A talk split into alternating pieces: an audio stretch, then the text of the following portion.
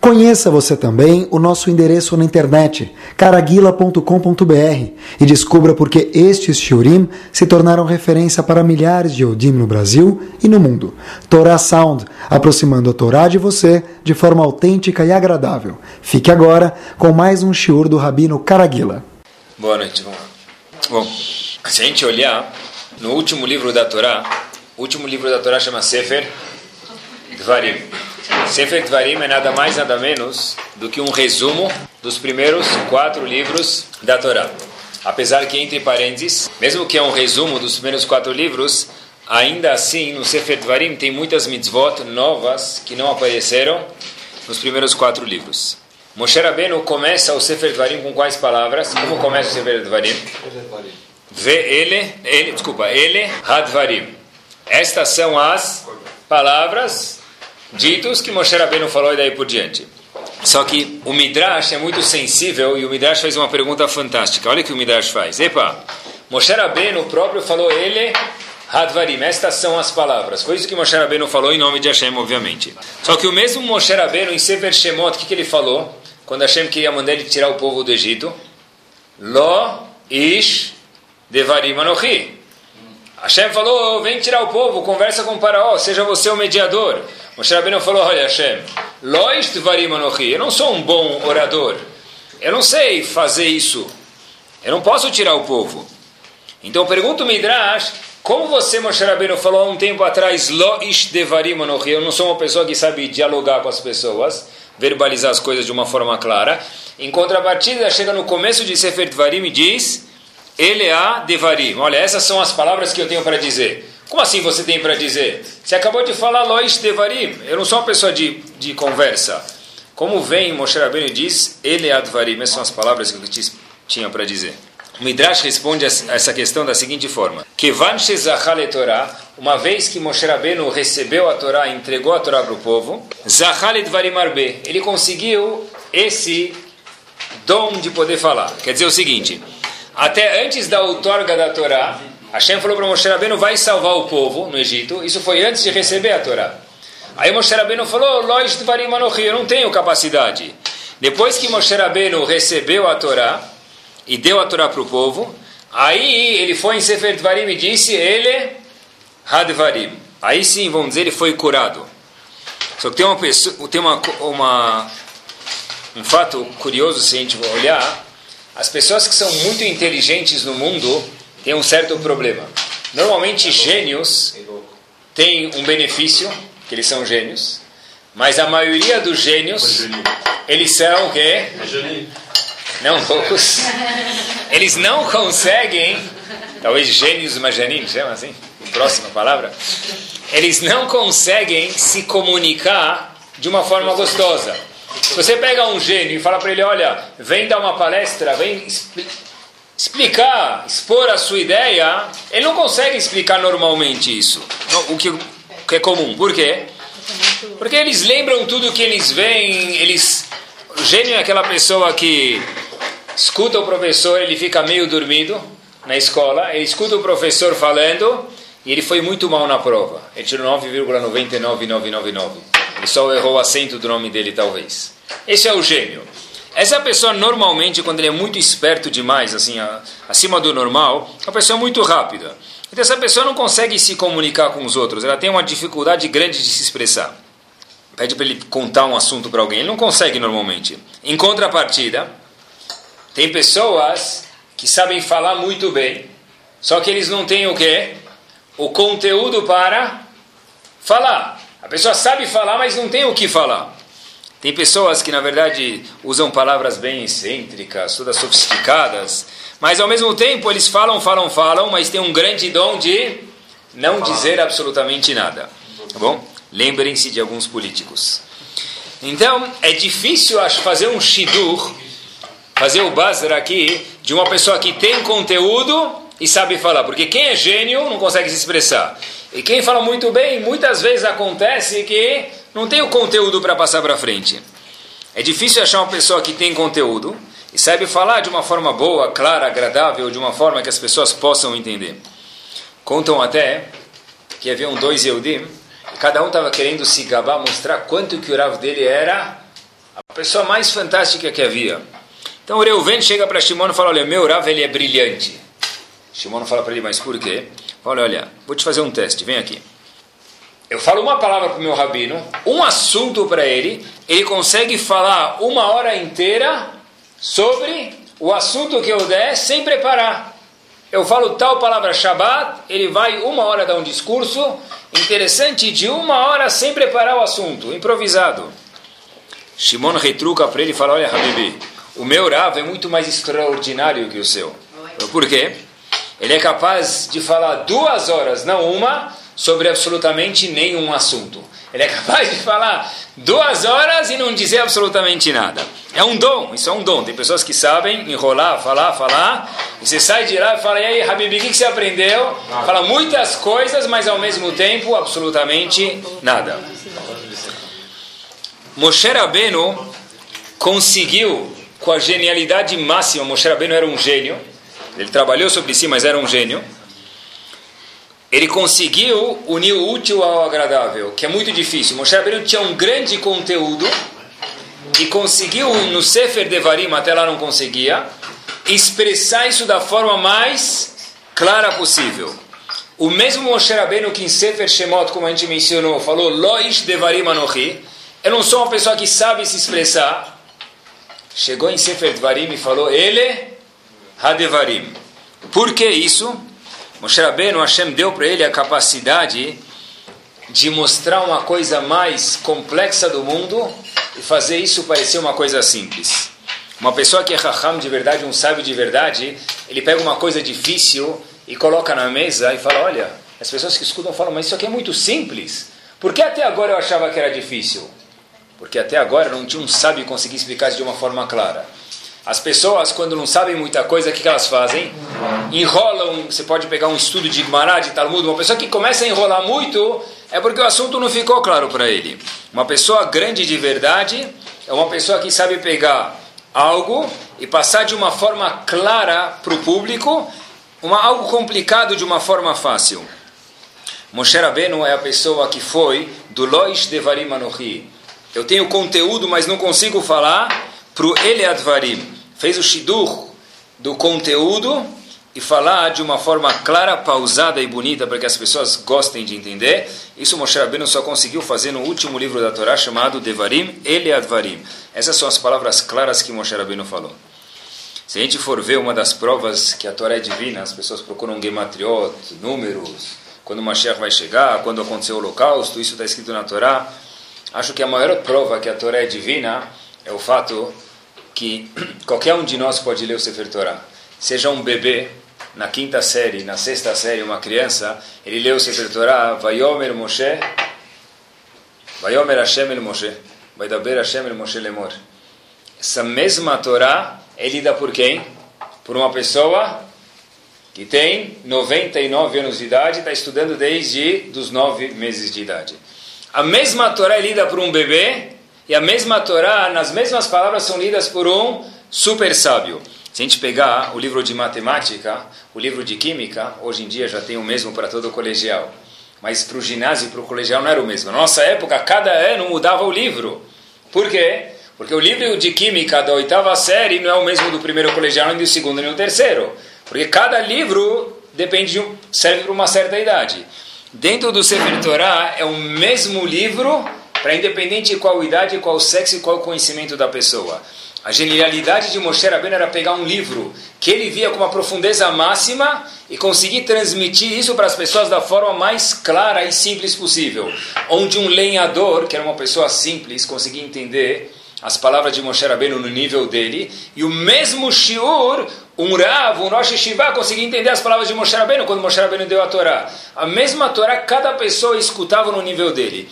Esse foi o Eliadvarim que Moshe Rabbeinu adquiriu, é um gênio conseguindo se expressar de uma forma clara para o público. Eu vi algo que é fantástico na hora que eu vi, de fato merece um, uma dança de verdade, pessoal. Olha que bonito isso. No ano de 1150 do nosso calendário, é, do calendário laico, melhor dizendo, viveu um Rav chamado Rav Nissim, mais conhecido como Ran. Rabenu Nissim, Ran, Resh Nun, ele tem, um, ele tem muitas alahot, e ele tem drashot que ele dava para o público, as drashot, os shirim que ele dava, escreveram isso. É chamado Drashot Aran. E numa das drashot que ele tem, ele faz uma pergunta muito forte. Por que Moshe Rabbeinu não foi curado? Por que Hashem não curou a fala de Moshe Rabbeinu? É bom, ele tinha um defeito. No Ele Advarim, no Sefer Advarim, Hashem curou. Por que Hashem não, não curou a fala de Moshe Rabbeinu antes? Assim poupava chamar Haron. Haron era o intermediário que falava para o povo as ideias de Moshe Rabbeinu. Porque Hashem não uniu o útil ao agradável, fez Moshe Rabbeinu ficar curado, não precisaria de Aharon, em vez de curar ele só no Sefer Dvarim, por que não curou ele antes? Assim pergunta Uran. Olhem que lindo. Uran fala uma coisa que é igual quando a gente comia danoninho, o mais gostoso era sempre o fim, sabe? Tem que dar aquela lambuzada no dedo. Isso é o Drashot Aran. O Drashot Aran fala para a gente o seguinte, que um bom orador consegue vender picolés para esquimós. Não é assim? Um bom orador, um bom vendedor, tem uma boa lábia, ele consegue vender um fundo quebrado para pessoas, para investidores. Se ele é um bom orador, ele fala: olha, agora está em baixa, nos últimos 10 anos nunca baixou tanto, agora é a hora, e daí por diante. Uma pessoa que tem uma boa lábia, ele consegue vender de fato picolé para esquimós. Por exemplo, se a gente olhar para a história, não precisa ir para Moshe Rabbeinu também. A gente olha, tem o um famoso, eu estava procurando um pouquinho, famoso homem do charuto, homem do talento, Churchill, tem um fa discurso famoso dele, ele em 4 de junho de 1940, Churchill falou, estava motivando o povo dele a ir guerrear, e no fim do discurso famoso de Churchill ele fala, we will never surrender, a gente nunca vai Sim. se render. A gente vai lutar as praias, vai lutar os mares, vai lutar tudo. E foi esse discurso, foi a lábia de Churchill que fez o povo dele ir para a batalha. A gente vê que na verdade a boca da pessoa ela é uma é poderosíssima. Moshe Rabbeinu usou isso com conteúdo em Eliad Varim no fim do Sefer Torah. Mas a boca da pessoa é muito poderosa. Disso Drashotará no seguinte, porque Hashem não curou Moshe Rabbeinu? Simples. Porque se Moshe Rabbeinu falasse muito bem, o que, que ia acontecer? Vocês vão falar, sabe o que? A mercadoria que ele tem para vender não é tão boa. Ele está vendendo um fundo quebrado porque ele tem uma lábia boa. Ele consegue vender esquimós picolés para esquimós porque ele tem uma lábia boa, mas não que um picolé é bom para um esquimó. Não que a Torá é perfeita, ela é divina. Moshe Rabbeinu que tem o quê? Olha que fantástico. Uma boa lábia. E não que a Torá é boa, a mercadoria é mais ou menos. A pessoa que está vendendo a mercadoria, ela que é fenomenal. Diz o Drashot Aran, por isso que Hashem deixou Moshe Rabbeinu com a fala de uma forma atrasada, difícil. Um pouco até demais, não boa. Por quê? para mostrar se Moshe Rabbeinu, que tinha fala assim, ele não era um bom vendedor. Hashem não curou a fala dele. Conseguiu passar a Torá adiante, deve ser que o quê? Que a mercadoria é muito boa. O vendedor não é bom, no caso. Mas a mercadoria é fantástica. Quer dizer, Moshe Rabbeinu, até então, na parte de oratória, era muito que se deixava a desejar, com todo respeito, mas a mercadoria, a Torá, é fantástica. E se Hashem tivesse com, é, curado ele, o que ia acontecer? Iam falar, olha, a Torá não é tão boa, Moshe Rabbeinu que passou isso para frente. Por isso disse o Drashot Aran, por essa razão que Hashem não curou a fala de Moshe Rabbeinu. As pessoas, às vezes, a gente vê, eu já vi muitas vezes isso, que uma pessoa ele quer vender água com gás no farol, precisa ser bom vendedor, para limpar o vidro com aquela água suja, precisa. Porque as pessoas já não querem mais. A pessoa vem com aquela garrafinha de água suja limpar o vidro, ninguém quer mais. Mas vender água gelada no farol, ele fica na marginal, naqueles lugares na marginal Tietê que tem trânsito, e meio-dia, está 36 graus, não precisa ser muito bom vendedor para vender um Guaraná. Mas tem coisas que já é mais difícil. Então, quanto mais, quanto pior o vendedor, melhor tem que ser a mercadoria. O vendedor não é muito bom, mas água gelada qualquer um consegue vender. Leavdil, Hashem quis dizer para a gente que a Torá é tão perfeita que mesmo, com todo respeito, Moshe Rabbeinu, que a dificuldade de fala, conseguiu passar a mercadoria adiante. A Torá que é divina, não o vendedor. A gente vê muitas vezes, tem pessoas que parecem ser muito grandes até um certo acontecimento. Até ele abrir a boca. Na hora que abriu a boca, a gente fala, puxa, esse daí é razito. Parecia ser Raham, em vez de estar escrito na Gadá, Chacham Omer, Chacham não deveria falar nada. Porque o Chacham, o que, que é? Raham, o Omer, ele pode falar. Tem pessoas que quando falam, você fala, puxa vida, estragou tudo. Se ficasse quieto, enganava todo mundo. Na hora que abriu a boca, por quê, pessoal? Porque quando abre a boca estraga tudo? Porque a boca nada mais, nada menos é o quê? Uma expressão do que o quê? Do que tem aqui dentro. Se a pessoa não tem nada dentro, ela fica quieta, ninguém sabe o raio-x do que tem na cabeça dele. Se a pessoa não tem nada dentro, ele abre a boca, o que acontece? Vai ficar muito claro o fato que tem somente algodão doce lá em cima da cabeça dele. Então, por isso, talvez seja, está escrito em Pirkei Avot, Siag lechokma shtika. O melhor sinal para uma pessoa Hakam é ficar quieto. Quer dizer, ficar quieto serve para todo mundo. A pessoa não sabe o que falar, fica quieto, porque ninguém vai descobrir. Eu vi uma vez uma coisa inteligente falando sobre sabedoria. Tinha um, sabe aquelas as portas de aço que tem na frente das fábricas, a pessoa fecha aquelas portas lá no meio da noite do, quando termina o expediente, eu vi um letreiro escrito, um comunicado escrito naquelas portas de aço. Vi uma foto disso. Atenção, estava escrito assim: arrombar essa loja é arriscar por nada. Só contém papéis sem valor. Confira durante o dia. Grato, gerente. O cara falou: não vem roubar a porta. Porque você vai arrombar a porta, mas durante você vai perder tempo. Vem durante o dia e vê que só tem papel sem valor aqui. A gente não tem dinheiro para você roubar no meio da noite. Algumas pessoas são exatamente a mesma coisa. Olha, Habibi, deixa a porta fechada que parece, é, parece uma coisa chique aí dentro. Na hora que abrir a porta, na hora que começar a falar, a gente sabe que vem uma maré de besteira. Li uma vez, para a gente entender um pouquinho o que é a boca da pessoa, eu li uma história, Ravaron Kotler, que foi o chefe, não da cidade de Lakewood, mas do mundo de Lakewood, a maior estiva do mundo, Ravaron Kotler, uma vez, quando ficou um pouquinho mais de idade, havia um aluno que começou a cuidar dele. Então o aluno próprio fazia questão de de manhã trazer o café da manhã para o rabino, porque entre umas e outras ele aprendia um monte de coisas. Então o aluno falou, o aluno falou, olha, eu quero ter o mérito de servir você, Rav. O aluno trazia para Avon Kotler um copo de café com leite todo dia de manhã. Uma vez ele trouxe o copo de café com leite, ele passa alguns minutos, ele vê que esfriou e o rabino não bebeu.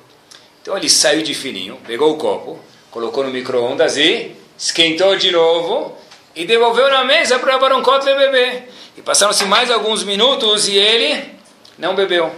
Então o aluno falou, olha Rava, aconteceu alguma coisa? Todo dia o senhor bebe e hoje o senhor não está bebendo, o senhor esqueceu de beber?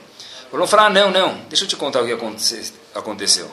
O Baron Kotler vira para esse aluno e fala o seguinte, tem uma família que eu tenho certeza, eu escutei dizer, que ela está interessada num dos meus, meus alunos. Tem um aluno da minha Yeshiva, ele tinha dois mil alunos, e ainda tem. A Yeshiva ele faleceu, mas a Yeshiva ainda tem. E eu sei que tal família está interessada num aluno para Shidur, para casar com a filha dele. E eu estou com medo que eles vão me ligar para Shidur. Perguntou o aluno para Varon Kotter, mas por quê? Falou, olha, por um lado, se eles me ligarem, eu não posso ficar quieto, porque eu tenho um pouco de feeling que esse menino não é um bom menino para essa, essa menina. Mas eu não tenho certeza por outro lado. Então, ficar quieto eu não posso, porque eu tenho uma mitzvah de falar. E por outro lado, falar eu não posso, porque eu também o quê? Não tenho certeza. Perguntou o aluno para o Rav, mas Rav, o que, que, tem a ver meu cup of coffee com isso? Será um Kotler? Ótima pergunta. Você é um aluno sábio. Será Kotler falou o seguinte para ele: eu decidi hoje fazer Tanit, jejuar. Por isso, me permita, eu não vou tomar seu café com leite. Para Bezrat Hashem, eu estou rezando para Hashem para que a família não me ligue. Ligue para outro Rav que conheça o aluno melhor e saiba dar uma posição mais concreta. Por quê? Porque eu estou com medo de Safek, talvez, fala Lashonara. Isso é alguém, pessoal, que a gente entende um pouquinho o que era Ravaron Kotler, um pouquinho assim do dedinho do pé dele. Isso aqui é uma pessoa, uma pessoa que entende qual o poder da boca que ele tem. Poder de Moshe Rabbeinu, Hashem falou, a boca é tão poderosa que eu nem posso curar ele, porque vai diminuir, depreciar o valor da Torá, como a gente mencionou antes.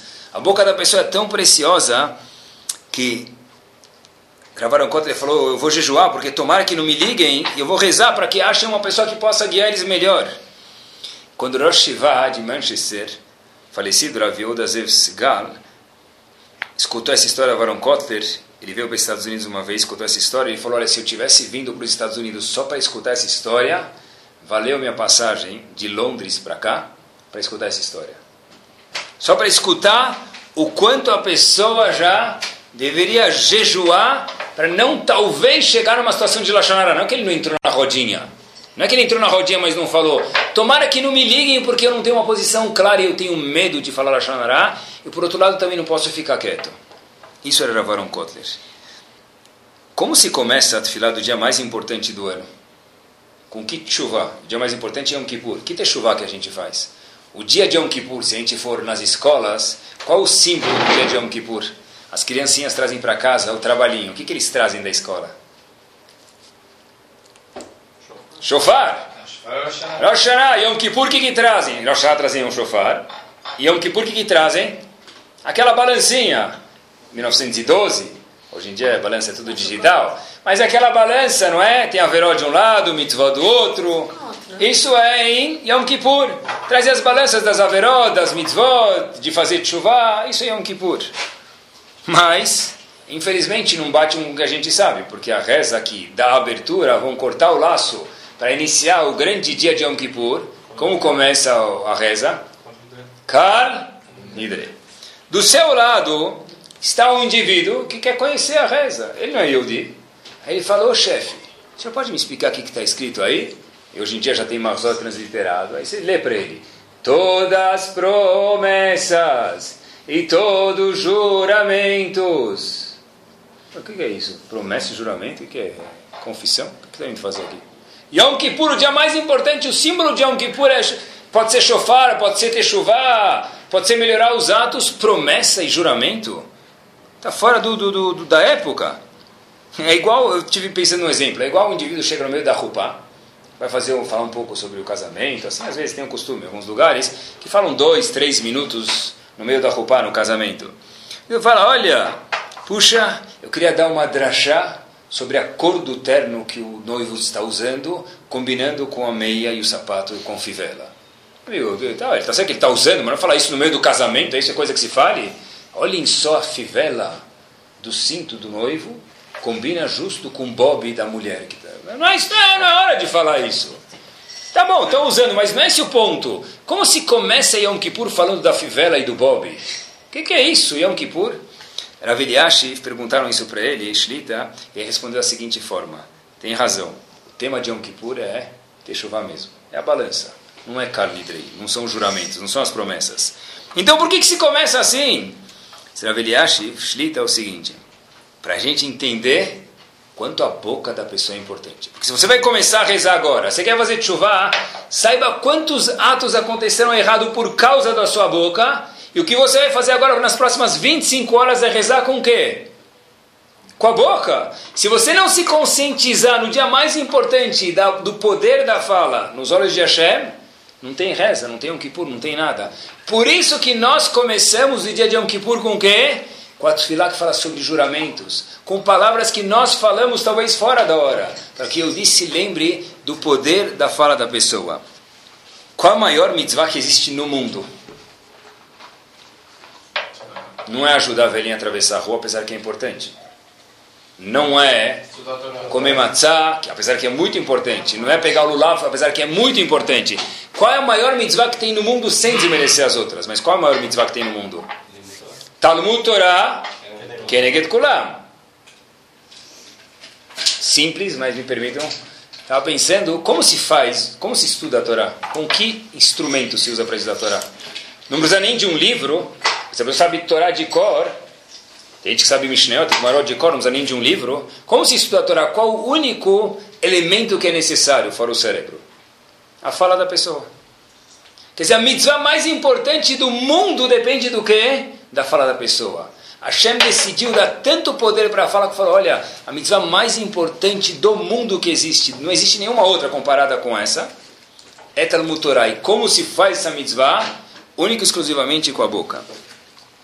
E pessoal, falando em fala, apesar que é redundância, mas falando em fala, pleonasmo, né?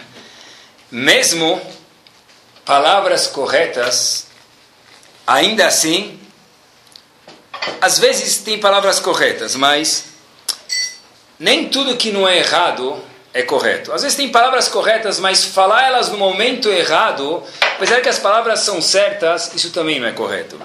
Uma pessoa me mandou um e-mail, acho que o melhor e-mail que eu já recebi na minha vida, fiz uma cópia para vocês, faço que tem um para cada dois, faço questão de vocês lerem isso comigo. Queria mostrar para vocês, apesar que as palavras são certas, mas nem tudo que é que é correto, nem tudo que não é errado, melhor dizendo, é correto. Está meu nome em cima, mas não fui eu que fiz essa prova. Tem aqui uma prova e está escrito no título da prova: tirou o zero sem responder nada errado. Primeira pergunta que tinha, são oito perguntas, eu leio para vocês. Fizeram uma prova, parece para um menino, de coitado, não tem muito conhecimento. Em qual guerra Napoleão morreu? Na última que ele lutou. Segunda pergunta: qual, onde foi assinado o Tratado de Tordesilhas? O menino responde no fim da folha. Terceira pergunta: Em qual estado corre o Rio São Francisco? Disse o menino líquido. É inteligente, menino. Quarta pergunta: Qual a principal razão do divórcio? Essa é melhor. O casamento. Cinco. Qual o principal motivo dos erros? O menino responde: as provas.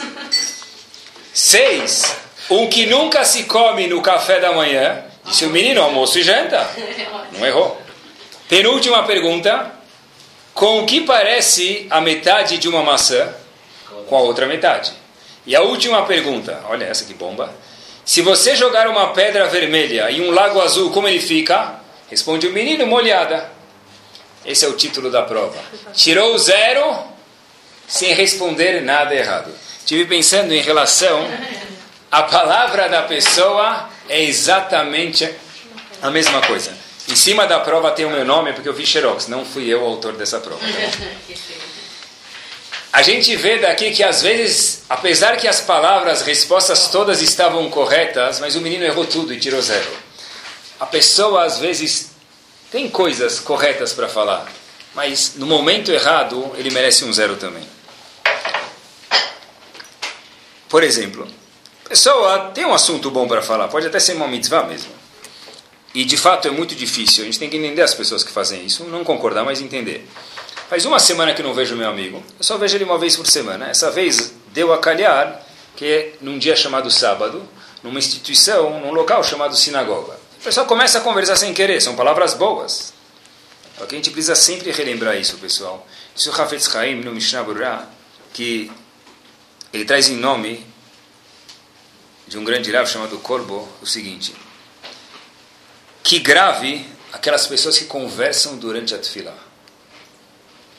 Isso Mishnah Brura, Havetz Haim, ele falou isso, a gente não pode ousar falar, mas ele falou.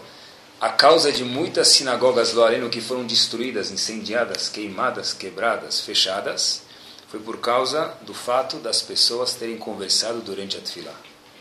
Mas eu tenho uma mitzvah para falar. Isso mesmo, são palavras boas e de fato ninguém intenciona por mal, mas é na hora errada. Isso, pessoal, é usar a fala. A fala tão poderosa pode ser usada para uma coisa fantástica, como o aleno, pode ser usada para o contrário. Aconteceu um caso, uma pessoa estava com uma grande necessidade com um familiar, de estava muito enfermo, foi para Rav Chaim Kanievski Shlita e pediu para ele uma brachá. Falou, Rav, eu queria que o senhor rezasse por tal pessoa para que ele tenha reforço lemar. Essa foi a história. Rav Chaim Kanievski falou, meu amigo, conversam na sua sinagoga ou não? Quando Rav Chaim Kanievski não tem, ah, deixa eu pensar, mais ou menos, não tem, é ou sim ou não, não tem meio grávida. Ou sim ou não. O indivíduo começou a ficar, vai que não vai. Rav Chaim Kanievski falou o seguinte, olha, um minuto. Pediu para o filho dele, Shlomo, trazer o Mishnah Brurah filho de Rav Chaim Shlomo trouxe o Mishnah Berurah, apontou para o Mishnah Berurah, não que precisava do Mishnah Berurah, porque Rav Chaim Kanievski sabe o Mishnah Berurah inteiro de cor, mas o visitante lá precisava, e falou para ele ler essas duas linhas. O indivíduo leu alto, e eu leio para vocês. Lo. Proibido a pessoa conversar na hora da Hazará, na hora da repetição da reza. Veim sach, chote, Vegadol avonominesó, se a pessoa conversa, é tão grave que o Mishnah Brurah usa a mesma linguagem quando Cain matou a Hevel. É tão grave que Hashem não consegue nem aguentar essa pessoa viva, lo aleno. Quer dizer, para entender quanto grave é conversar no Beta Knesset. Então disse o, o indivíduo Rav Chaim Kanievski, tá bom? Rav, vou dar um jeito para o pessoal ficar quieto aonde? Na hora da Hazara. O Shabra falou o quê? Está escrito, não pode conversar enquanto o Hazan faz o quê? Repete a tefilá. Então, um bom judeu sempre negocia. Ele foi negociar com o Rav Kanievski e falou, Rav, na hora da Hazara a gente vai se comprometer.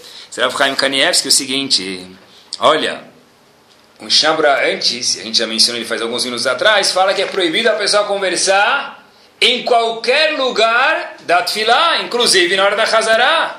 Esse mencionado falou sobre a Hazara, mas antes já falou sobre qualquer parte da reza. Então falou para ele, olha, se você quiser, se responsabiliza que a sua sinagoga vai ficar quieta e eu garanto que essa pessoa da sua família vai ter Refuash Lema. Tá bom? Se essa pessoa mais grave, eu preciso da ajuda do Senhor. Abraham Kanievski falou, que ajuda você quer? Falou, posso falar isso no seu nome? Que precisa ficar quieto na hora da reza no seu nome? Diz Abraham Kanievski, como assim no meu nome? Eu trouxe para você o Mishnah Brau, o Hafetz Chaim falou, precisa do meu nome? Disse o indivíduo, olha, se eu falar em nome do Hafetz Chaim, vai mais ou menos. Mas se eu falar Rav Chaim Kanievski falou que a nossa sinagoga precisa ficar quieta, e nesse mérito tal pessoa vai ficar curada, eu tenho certeza que vai funcionar. Rav Chaim Kanievski falou Pode, mas isso me lembra uma frase brilhante do Kotzkerav. Rebbe de Kotsk falava o seguinte: pena que os dez mandamentos são dez mandamentos de Hashem e não dez segurot. Porque se fosse dez segurot, todo mundo cumpria. Agora que são dez mandamentos de Hashem, tá bom, se der eu faço, se não deixa para outra hora. Então por isso falou: olha, tá bom, fala o nome do Havetz Haim, não vai ajudar muito, pode falar no meu nome. E de fato, essa pessoa se comprometeu, trabalhou no CRIS, porque era um interesse dele, e tal pessoa da família foi curada. Onde a gente vê, pessoal, que a boca da pessoa de fato é uma arma para o bem, ou lo além no contrário. Outro caso que as palavras são boas, mas mesmo com palavras certas, como a gente mencionou o exemplo da prova aqui, se está na hora errada, sai errado, lo aleno, a pessoa vai na casa de um avelho, de um ilutado, lo aleno. Qual, a Gumara pergunta qual é o mérito de uma pessoa que vai na casa de um avelho, qual o sahar? Em mérito do que ele vai ganhar um sahar? Que mitzvah ele fez? Consolar o avelho. E qual o mérito disso? Zagumará, o mérito é stikuta, ficar quieto. Entrar lá e ficar quieto. Entrar lá e ficar quieto é o mérito. Se a pessoa entrou em conversão e perdeu o mérito. Ah, mas se o avelho me chamou, ele quer conversar comigo, óbvio, fantástico, esse é o objetivo. Deixa ele se abrir com você, mas entrar lá e começar a conversar do preço da bolsa do, do shopping Guatemi, não é casa do avelho, virou oba-oba é saber. Mas eu não estou falando do Lachonará. Sim, mas tem lugares para falar e lugares para não falar. Pega um Teilim, lê um Teilim. Falando em silêncio, uma vez um, eu vi uma pessoa que já era senhor, ele estava casado, ele falou que ele aprendeu uma lição importante, quando antes dele casar, ele aprendeu uma lição importante. Que tem momentos para o marido saber falar, e tem momentos para o marido saber ficar quieto. Aí ele falou, Rabino, não termina por aí a lição. Falou essa lição que eu aprendi antes de casar. E agora que você já casou? Ele falou, e agora eu aprendi que por enquanto, nos meus primeiros 10, 20 anos de casado, eu só passei pelos momentos que tem que ficar quieto. Os momentos de falar eu ainda não cheguei. Mas é que a pessoa tem que entender de fato que a boca da pessoa, quantas vezes a gente vê que a pessoa fala, puxa, me arrependo de ter falado tal coisa. E depois que falou para buscar de volta, quanto tempo demora? Quantas vezes ele vai escutar? Por que você me falou isso? Por que você falou isso? Fala, agora eu me arrependo. Bezerra Hashem, que esse arrependimento sirva para a pessoa cuidar do que ele fala daqui para frente. Rav Chaim Volozhin fala que existe um conceito famoso chamado, como chama temor aos temor Hashem em hebraico? Como a gente chama isso? Irat Shamay. Isso é chamado temor aos céus. Rav Chaim Volozhin, o chefe da mãe das yeshivot, fundador da primeira yeshiva, faz a seguinte questão. Como assim Irat Shamayim? Irat Shamayim não é temor de Hashem, é temor aos quem precisa ter temor dos céus? Precisa ter temor a Hashem. Quando alguém vai dar um shuro e fala, eu quero falar sobre Irat Shamayim, ele traduz como temor a Hashem, não temor aos céus, porque os céus é idolatria, eu tenho que temer os céus. E por que em hebraico a gente chama de Irat Shamayim, temor aos céus? E não temor a Hashem, que é o mais correto. Zerav Chaim Shumelevitz, Zerav Chaim Volozhin, que tem razão. É temor a Hashem mesmo. Por que a gente chama Irat Shamayim? Dizer Irat Shamayim é temor à repercussão que os meus atos vão ter no Shamaim. Não ter, não ter, ter medo do Shamaim, ter medo do céu. Isso é besteira. A pessoa tem que ter temor, isso que é Irat Shamaim. É temor a repercussão que os atos dele vão surtir no Shamaim nos céus. E de fato, se a gente pensar um pouquinho sobre a fala, muda mesmo. E olhem como a fala da pessoa é poderosa. Qual é a maior mudança que a pessoa tem na vida? O estágio que mais muda a vida da pessoa, qual que é? Ninguém discute. Bar mitzvah, muda. Bilá, muda. Casamento. Casamento muda, não é? Tá bom. Indivíduo chega, muda para o bem. Tá vendo? Todo mundo concorda. Casamento muda para o ótimo.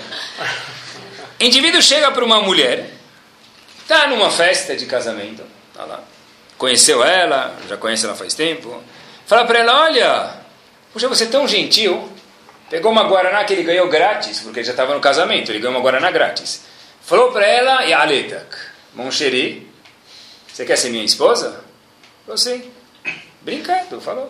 Deu uma Guaraná para ela. Uma Guaraná não, na Guaraná vem 350 mililitros, ele deu um copo de Guaraná, tem 150, custa um real. Nem isso não vale. Ele ganhou de graça. Deu para ela. O que aconteceu agora com esse nosso moço? Ele acabou de estar, se transformou na pessoa mais feliz do mundo. Tá bom, eu sei que vocês iam falar, mas eu não deixei. O que aconteceu? O que a gente pode falar para ele agora? Mabruk! Não é? O que, que, ele fez? Ele falou, meu Deus me livre, eu não quis nunca dizer isso. Já foi. Já foi, meu amigo. Mas eu não pensei. Esse foi o problema, que não pensou. Se a pessoa dá o mesmo Guaraná, ele não dá um Guaraná, ele traz um container de Guaraná. E fala para ela, para ela, olha, está aqui o container de Guaraná. Ele não tem nada a ver com essa mulher. Deu um presente para ela. Se ele der 100 mililitros de Guaraná e falar, ou seja, minha esposa, na frente de um casamento, tem dois Eudim olhando ele, ele está casado. A coisa que mais muda a vida da pessoa, o estágio que mais muda é o casamento. O que, que fez isso acontecer? A boca. Culpa da boca. A gente vê, pessoal, o poder que a boca tem. Talvez por isso que a pessoa no casamento, que não sabe cuidar da boca, só vai ter problemas. Porque colocou ele nesse estágio a boca. A pessoa precisa saber cuidar da boca. Imagine só o poder, de acordo com a Torá, que a boca da pessoa tem. Né? Testemunha. A pessoa tem que ter duas testemunhas, são Shomer Shabbat. A pessoa está no meio do casamento. Ele fala para duas pessoas, está cheio de testemunha. Vão se divertir um monte depois disso daqui, né? Ele fez a noite das pessoas. Quer ver? Tem uma alahá para a gente ver quanto que a boca da pessoa é poderosa. E essa é alahá por isso que eu trago para vocês, para o shur ficar. A gente sempre faz isso, algumas coisas práticas, para sair daqui com coisas no bolso. Uma das alahot que tem é que é proibido falar no banheiro, me permitam, especialmente enquanto a pessoa está fazendo necessidades. Não é feio porque é Torá, então eu falo para vocês. Mas por quê? Não fala a Torá. Ele quer falar, olha, fala para o motorista me buscar daqui cinco minutos. Que eu estou numa situação de aberto. eu preciso de cinco minutos. Não pode falar isso no banheiro. Ah, Rabino, hoje ninguém mais fala, todo mundo digita. Tá bom, digitar talvez possa. Mas falar não pode. Qual o problema? Diz o Zohar, porque a Kadosh, porque quando a pessoa fala no banheiro, e o banheiro é um lugar de impureza, a tumá fica impregnada nas palavras da pessoa e isso causa um impacto ruim. A gente não, eu não entendo, vocês talvez entendam, eu não entendo nada disso, mas para a gente entender quanto é o poder, falar uma coisa fútil no banheiro, não está falando Torá, não está falando besteira, o lugar é sujo, e a boca do Yehudi é tão poderosa que é proibido falar no banheiro. Eu sei que nos hotéis hoje no banheiro tem telefone do lado do trono, eu sei disso. Mas, infelizmente, ou felizmente, Baruch Hashem, um Yehudi não usa isso. Tá bom? olha outra prova. O nosso amigo, olha outra prova do Nazalachot, do poder da boca da pessoa. O nosso amigo sentou, falou: Olha, eu fiz techuvá, eu quero rezar amanhã com o minyan. Acordou mais cedo, se programou, achou alguém para levar as crianças na escola, chegou na reza, rezou tudo. Termina a midá, puxa vida, já rezei bem, mas a para mim, merece um tapinha nas costas. Aí ele vê na hora da Hazará, estão repetindo a midá, e ele, vê lá que todo mundo está falando o trecho do verão, porque no verão tem um trecho, no inverno tem outra midá, e ele falou, Vetentalo matar libraha que é o trecho que se fala no inverno na Midá. É bom, ele errou uma palavra. O que aconteceu com a filha dele? Infelizmente não valeu absolutamente nada. Ele fez 18 bênçãos em vão, 19 bênçãos em vão.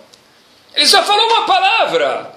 Em vez de falar que Hashem faça cair orvalho no verão, era verão, ele falou que Hashem faça cair chuva. Ah, bom, duas palavras, Habibi. Essas duas palavras obrigam o Yehudi, esse Alahá, a rezar toda a amidade de novo. Mulher também. Mulher também. Quer dizer, no verão tem que falar um trecho, e no inverno tem que falar outro trecho. Se a pessoa confundiu o trecho do verão e falou no verão o trecho do inverno, tem que rezar tudo de novo. Olha o poder de duas palavras que tem. Olha o poder da boca do Yudi. O contrário também é verdadeiro. Alguém que lo aleno está escrito no, na Gemara, isso Hashem descreveu isso, a gente pode confiar. Alguém que lo aleno diz a Gemara tem um decreto de 70 anos longe da gente de coisas ruins sobre ele. Reuven, lo aleno, longe da gente, tem um decreto de 70 anos de coisas ruins sobre ele. Tem um tratamento de choque para resolver isso? Diz o Talmud tem.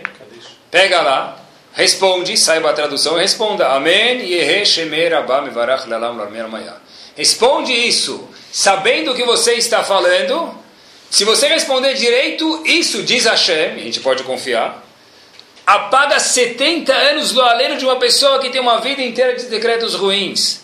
Só porque eu falei isso, porque você falou amém. Porque falar, a palavra falar já tem um peso gigante dentro da Laha. Caso contrário, pessoal, e vale a pena a gente falar, a gente está mencionando sobre fala, um palavrão.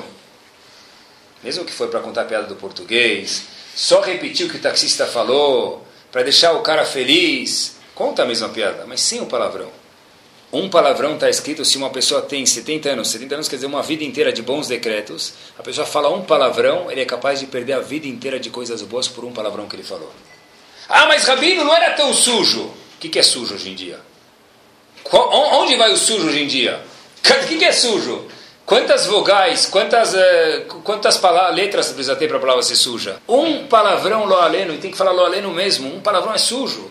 Um pai que vê uma criança falando palavrão, gíria, não tem problema, mas se for um palavrão, o pai tem que ficar chateado, que nem quando ele quebrou o prato. Que nem quando a mãe limpou a casa e caiu uma migalha de pão depois que ela limpou para a peça. Se um filho fala um palavrão, os pais têm que tomar uma atitude, não é? Se o pai ri quando o filho fala palavrão, que ele entendeu, já sei como conquistar meu pai. Vou aprender um novo. É grave. 70 anos de decretos bons, lo aleno, a pessoa perde, ele vai para o tubo se a pessoa falar um palavrão. Tudo isso depende da boca da pessoa. Por isso que a Gumará fala para a gente que quais palavras são mais poderosas? As palavras de um Talmud Raham ou de uma criança? Só Gumará pode contar isso para a gente, que é muito forte. Diz Gumará que Abai e Verava falaram que eles ficaram chateados quando escutaram isso. Escutaram que as palavras de, de estudo de uma criança são mais poderosas do que as palavras deles.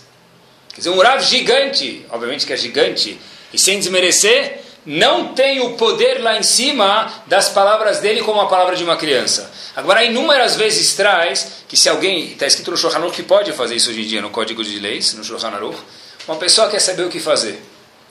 Hoje em dia diz o Talmud e Allah que não tem mais profecia. Mas o que, que sim pode fazer? Pode falar para uma criança, tem que ser uma criança que sabe Torah, obviamente, né? Psok lipsukach, me conta um pasuk. Eu estou na dúvida se eu compro alguma coisa ou não, se eu vendo. E a criança fala que imkor, tem um passo que começa assim, quando você for vender, então você está vendo que tem que vender. A Gemara fala por quê? Porque apesar de que não existe mais profecia hoje em dia, na boca das crianças o que eles falam é uma mini profecia. Nos adultos não tem isso. Mesmo os gigantes do Talmud não tem isso. Por quê? Porque a boca da criança, pessoal, está sempre passando listerine. Mas a boca da criança, ela é tão íntegra, ela é tão bonita, ela é tão pura, que isso diz uma boca tão pura que chega cheirando listerine aqui em cima.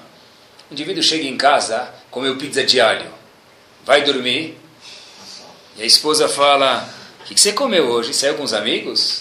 É, fui jogar bola tal. O que mais você fez? Não, fui jogar bola, não fiz mais nada. Não, eu... Pizza de alho? Fala, como você sabe? Como que você sabe? Todos os vizinhos vão acordar no meio da noite com teu cheiro, como você sabe. Mas eu vou, vou te contar uma boa. Fala, me conta amanhã, porque cheirando alho, meu amigo, não dá. A melhor coisa que você contar cheirando alho não chega. Ravetz Haim fala para a gente que a maior tefilá que a pessoa fala, se vai com hálito ruim, não chega lá em cima. Se a pessoa fala Lachonará, todo mundo erra, mas se a pessoa não se cuida em falar Lachonará, fala palavrão, a pessoa ela não chega com hálito ruim lá em cima. E o contrário, uma criança que tem a boca tão pura, isso penetra lá em cima como uma flecha. Só para a gente ver isso, eu termino com uma história para ver o que quer dizer tmimut, o que quer dizer integridade de uma criança. E uma pessoa que tem a boca pura tem essa força mesmo na boca dele. A história aconteceu da seguinte forma, que havia um menino que ele tinha ganhado o grande prêmio.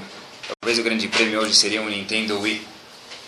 Mas para aquele menino, o grande prêmio, já faz algumas décadas, era ir com o pai dele no Hag, visitar o Rav do Hag, o Rav do pai. Havia um Rebbe de Irujin, Irujin é uma Hassidut, que era o rabino do pai desse menino, e chegou a vez, o pai falou, olha, agora é a vez de você, meu filho, ir comigo visitar o meu Rav, o Rebbe de Irujin. Mas para isso, meu filho, você vai ter que vir comigo de carruagem, de carroça, e aqui no, no, na Europa é muito frio no inverno. A gente vai ter que viajar dois dias com um pouco de frio. O filho falou, pai, mas se me fala tanto do seu Rav, eu queria conhecer ele, eu me incomodo. O menino foi lá, ele chega sexta-feira à noite no Cris, melhor dizendo, uma sinagoga racídica, no Shio, e ele vê o quê? Duas pessoas conversando, olha, o Rav é um malach, ele é como se fosse um anjo. O menino escuta isso, fica meio confuso, vai dormir. Sábado, de novo, eles vão na sinagoga, vem o rabino, e o menino fica toda hora olhando para o rabino, parece procurando alguma coisa, e o pai não entende nada, mas ele falou, deve ser que ele está apreciando meu rabino, é para isso que eu trouxe meu filho aqui. Motzei Shabbat, sábado à noite, chega o grande momento que o menino ia poder conversar com o Rav do Rabino. Falar um oi, um minuto conversar com ele. O menino vai lá, conversa, fala uma palavrinha, e o pai do menino fala, olha, você pode dar uma brachá para o meu filho? O Rabino falou, claro, ele deu uma brachá, uma bênção para o filho. E o Rabino percebeu que o menino estava completamente não concentrado. Então o Rabino vira para o menino e fala para ele, olha, Habib, o que aconteceu? Falando com você um minuto, eu vejo que você está confuso, parece procurando alguma coisa que você não está achando. Shabbat inteiro você estava meio assim, agora eu estou na tua frente, o que aconteceu? Disse o menino, e olhem o que é tmimut, olha que integridade de um menino, com isso a gente termina. Ontem à noite, eu cheguei aqui na sinagoga e eu vi duas pessoas conversando que o Rebbe de Irujin é um malach, ele é um anjo. E meu Rav me ensinou na escola que um anjo tem seis asas. Eu fiquei Shabbat inteiro procurando as asas do Senhor. Eu estou agora procurando as asas do Senhor. Eu não estou achando. Como pode ser que você é um malach, você é um anjo e você não tem asas? Essa é a integridade do menino. O menino puro de verdade, o que você falar, ele acredita. Por um lado, a gente tem que tomar cuidado, porque vou contar um segredo para vocês. O que os pais falarem para os meninos, para os filhos ou para as meninas, eles acreditam. Até uma certa idade, depois eles não querem mais escutar. Mas nessa certa idade tem uma integridade, tem um atmimuto, o que a gente falar entra dentro da veia e nunca mais sai. Falaram para mim que o Senhor é um malach, eu fiquei Shabbat inteiro confuso, procurando as asas do Senhor. Esse é o poder que tem da boca dos pais nos filhos, nos filhos para Kadosh Baruch que Bezat Hashem a gente possa entender que Hashem só não curou a fala de Moshe Rabbeinu para entender o poder que tem a Torá, porque senão Moshe Rabbeinu ia convencer ia vender picolé para esquimós.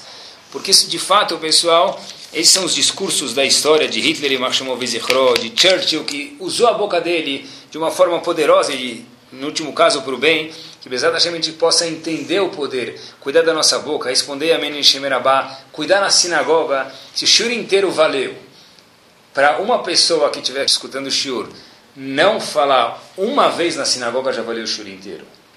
Uma vez, não a reza inteira, não um dia, uma vez se controlar. Esse é o poder que tem na Tefillah. Que Bezat Hashem a gente possa cuidar da nossa boca e Hashem vê que, na verdade, de fato, a gente tem esse cuidado e aí sim tem uma repercussão grande para coisas boas no Shammai. Amém. Amém. Torá Sound, desde 2001, aproximando a Torá dos Yehudim e de você.